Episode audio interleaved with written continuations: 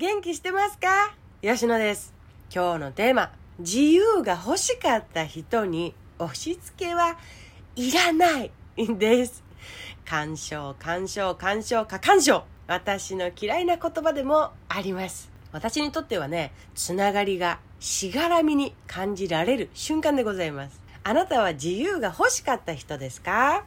今日のテーマ自由が欲しかった人に押し売りや押し付けは最もいらないものなのです。ということですね。テーマのような結論のような結論。風通しのいい関係が欲しそうな人にはその自由さを尊重したお付き合いをすると好かれる秘訣だよ。つまりその人が欲しかったものを見極められる力を身につけるとうまくいく。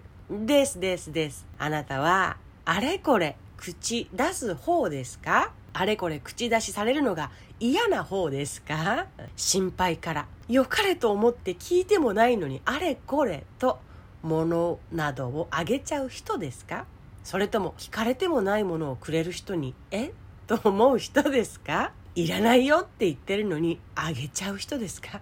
それともいらないって言ってるのにあれこれ与えられ続けるのを嫌いとする方ですか？思い当たる思い当たる楽しい話題ですね一人で盛り上がれる興味深いお話 今まで生きてきてね何も言わなくてもあれこれしてくれるのを心からありがたいと思う人もいたのよ。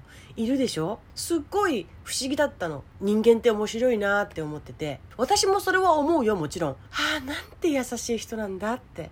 感謝する。本当に。けど、それがもし、毎日、毎回毎回毎回毎回それをされてると、私は、え、この人私の雰囲気やリアクションを見てるんだろうか？って疑問に思う時があったのよ。いつもいつもありがとう例えば物をくれる人とかっているでしょ？これは人間関係でもそうだし恋愛関係でもそうですよねで物をもらういつもいつもありがとうとかっていうお礼メールを続けながらも様子を見るわけよね。ああげすぎても向こうが困るかなとか考えてくれたりしてる人ならあげ続けるっていうことはしないだろうかななんても思いながらでもありがとうと思ってるからありがとうと受け取りつつも関係は続くというか。でもそれをやめずにね与え続ける人っていない？人間関係ですな。もう十分いっぱいもらったから私によりも自分のご褒美に食べてくださいとかって言ってもねやめない人。なんだろう。断るのってそんな難しいことだっけって感じた時もあってね。そのさ白か黒かみたいなところで生きてた時はさバッサリ行くことができなくて苦しんだ時もあったしバッサリ行ってもうちょっとねやんわり言ってくれたら私気分害さなかったのにって言われた時もあったしあじゃあグレーゾーンを一つずつステップアップしてその断りなんかもかませていけばいいんかなと思って私も人間関係をやってきたわけですけれども。でも物やプレゼントをくれ続ける人っているじゃない？ありがたくもらう。うん。気持ちは受け取っていてだけど何にもなくても私は嬉しいよって何にも変わらないからねって。だからあげないでくれてくださいって。お気持ちは本当に嬉しいんです。十分に伝わってるんですよ。なんて言っても。一切関係ない人もいてね。である時言ってみたの。今糖質オフ糖質制限してるから甘いもの控えてるんです。とかって言ってみても。でもそれが全然反映されない時を見たらさあ私にあげたいっていう気持ちであげてるんじゃないんじゃないんじゃないかなって思う時があったんです。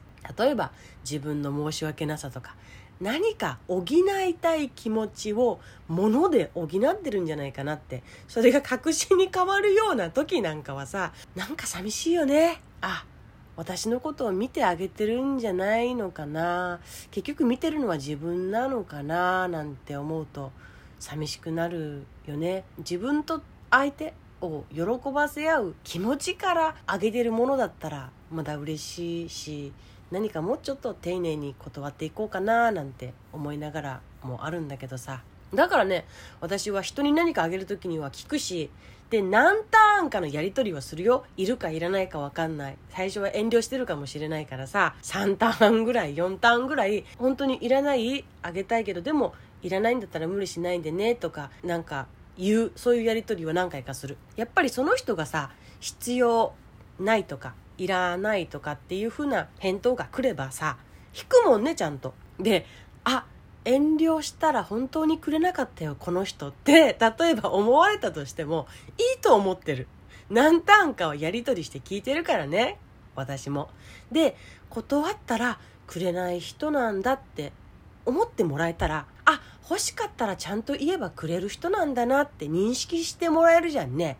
きっとその方が気持ちのいい関係性って今後作れていくんじゃないかなって思ってるから私はいいと思ってる。そうそれで言うと干渉もそうですよ。まだやりもしないうちからさ。でもそれってお金高くない？それって雑菌が繁殖しそうじゃない？でこうやればいいんじゃない？でもここがなんか嫌よねねえとかさこっちが楽しみに思っててやろうとしているしかもまだやろうともしていないそばから老婆心であれこれテンションの下がることを言う人。でね、やってる最中も口出ししてくる。これってさ、ここがなんだかね、とかさ。で、終わったとしても、これをもっとこうすればなんかいい感じになりそうだね。とか、ここを直したら、とかさ。えー、これってこうじゃない？とかさ。だから言ったじゃんとか。ほら、やっぱりとかさ。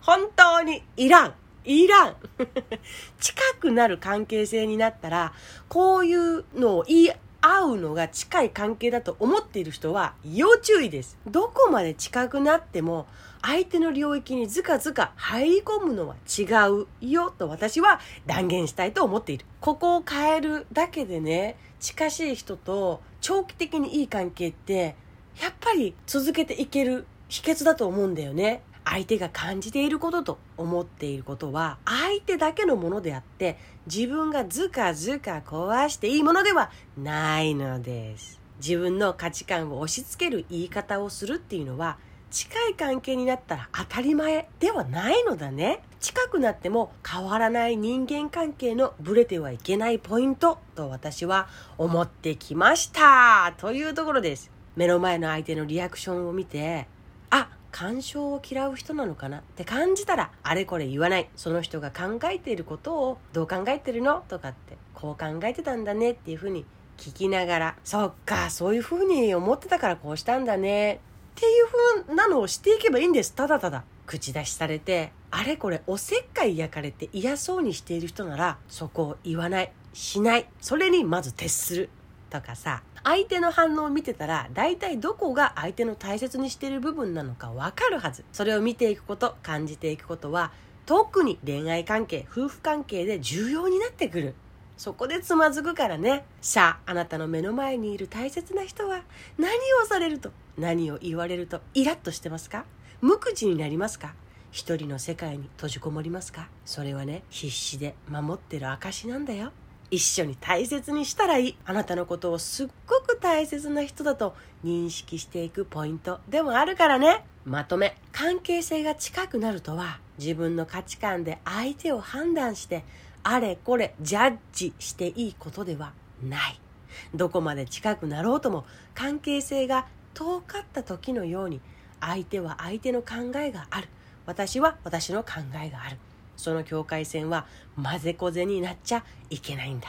ということです。近くなっていくことで見ていくポイントは、相手が何を大切にしているのかを知っていくこと。難しかったら一緒にやっていこう。難しいのよ。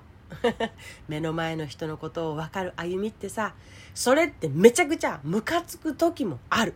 けど、悔しいほどに楽しいことで、趣深いことでもあると感じています。誰だって本当の自分を本当の本当の心の奥に持っている孤独感とかさ分かってほしいじゃん。しかも一番近い関係の人に。逆に言ったら相手もそうということ。